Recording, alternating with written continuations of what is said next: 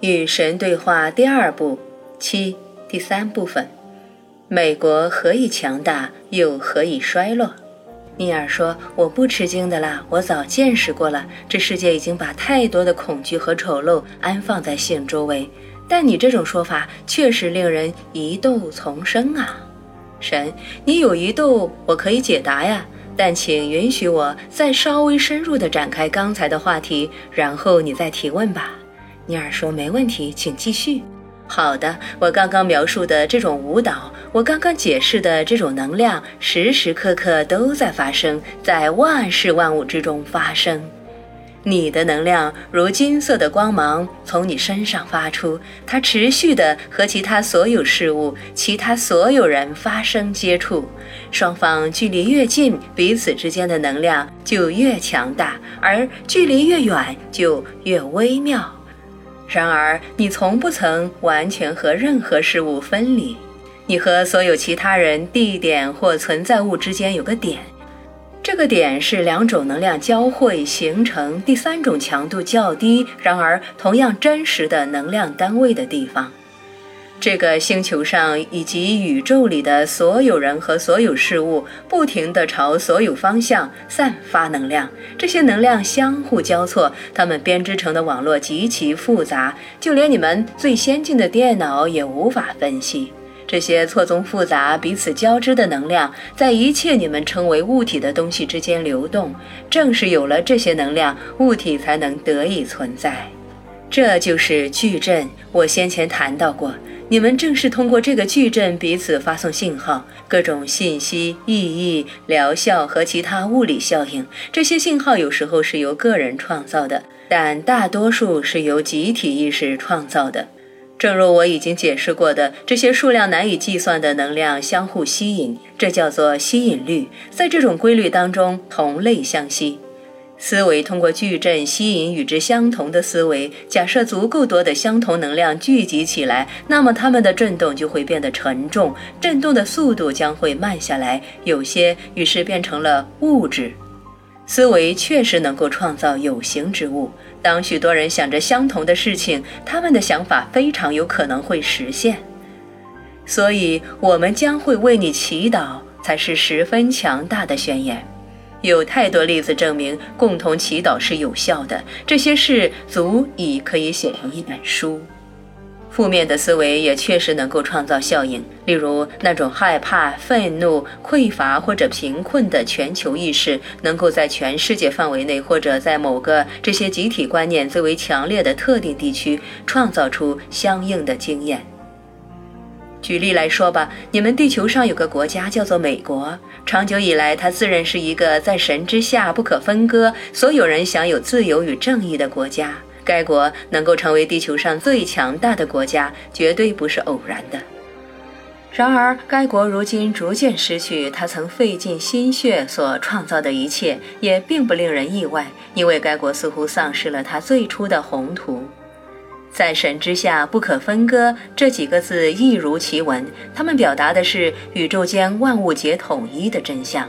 这种一体性的矩阵是非常难以破坏的，但该矩阵已经遭到了削弱。宗教自由变成了倡导排斥异己的宗教自大，个人自由荡然无存，因为个人责任已经销声匿迹。个人责任的观念遭到曲解，现在它意味着每个人为自己负责。这种新哲学自以为它呼应着的是早期美国的绝对个人主义传统，但支撑美国之宏图和美国之梦想的基础却是个人责任最初的意义。它最深的意蕴和最高的表达，只能在同胞之爱中找到。美利坚之所以成为伟大国家，它并不是因为每个人都为其自身的生存而奋斗，而是因为每个人都肩负着为所有人的生存而奋斗的个人责任。从前的美国不会对饥饿者视若无睹，不会将贫穷者拒之千里，他会向身心俱疲者和无家可归者敞开双臂，他会与全世界分享他的丰裕。然而，在美国变得伟大的过程中，美国人变得贪婪了，并非全部人均是如此，但为数众多。而且，随着时间的前移，贪婪的美国人越来越多。美国人明白拥有财富十分美好，所以他们想要拥有更多。然而，拥有越来越多财富的方法只有一种，那就是让别人拥有的财富变得越来越少。于是，贪婪取代慷慨，成为美国的国民性。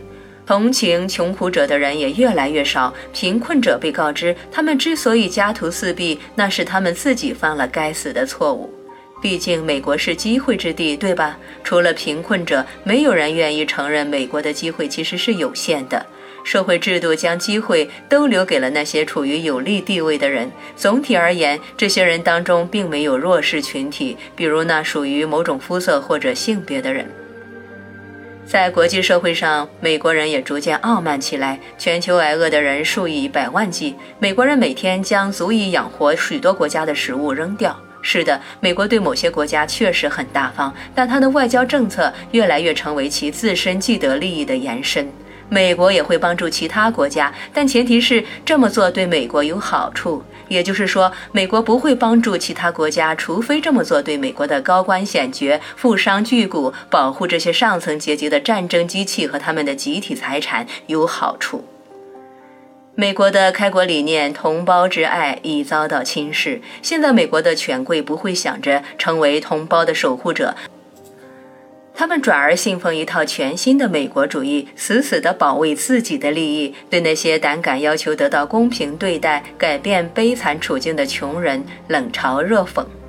每个人必须为其自身负责，这诚然是正确的。但只有在每个人把所有人视为整体，愿意为所有人负责时，美国以及你们的世界才能繁荣方繁荣昌盛。尼尔，也就是说，集体的意识导致集体的结果。神正是如此，这个道理在你们的历史上反复得到证明。矩阵吞噬其自身，这正是你们的科学家描绘的所谓黑洞现象。它让同类能量相互吸引，甚至让物体相互靠近。这些物体随后必须相互排斥、相互离开，否则它们将会永远的融合。实际上，它们现在的形状将会消失，以新的形状出现。有意识的生灵全都本能地明白这个道理，所以全体有意识的生灵都避免这种永恒的融合，以便维持它们和其他生灵的关系。如果不这么做，他们将会融进所有其他生灵之中，并惊艳到永远的一体状态。我们正是从这种永远的一体状态中走出来的。离开这种状态之后，我们不断地重复被它吸引。这种来回往复的运动是宇宙的基本节奏，万物均处于这种运动当中，而所谓性就是神人合一的能量交换。你不断受到他人的吸引。这种引力推动你去和他人以及矩阵里的一切统一，然后呢，在统一的时刻，你又有意识地选择了避开这种统一，你选择了脱离它，以便能够惊艳它。因为你若是成为统一的组成部分，你将无法认识到它便是统一，原因是你不再认识分离。也就是说，若要认识其自身便是宇宙间的一切，神必须认识到其自身并非宇宙间的一切。通过你，以及通过宇宙里每个其他能量单位，神认识到其自身是全体的部分，从而能够通过其自身的经验，认识到其自身便是全体的全体。唯有通过经验非我，我才能经验到我。然而我即是非我，所以你应该明白这种神圣的二元论，因而我才会宣称我就是我。正如我说过的，这自然的循环往复，这宇宙的自然节奏是一种典型的特征，它属于所有生命，包括那种在你们的实在，也就是实相中创造生命的运动。你们仿佛受到某些急切力量的推动，拼命地贴近对方，然后却又彼此分开，然后迫切地再次相互靠近，再次分开，再次饥渴的、激烈的、迫切地寻求彻底的结合。结合分离，结合分离，结合分离。你们的身体就这样舞动着，这种运动是如此简单，如此本能，乃至你们根本无需刻意为之。有时候你们会自动跳起这种舞蹈，你们无需告诉身体怎么做，在生命的催促之下，他们会直接进行这种运动。这就是生命本身，表达着其自身的便是生命本身。这是在其自身最亲密的经验中制造新生命的生命本身。所有生命皆以这种节奏运转，所有生命全都拥有这种节奏，所以全部生命均蕴含着神的温柔节奏。你们称之为生命的周期，生生不息之循环。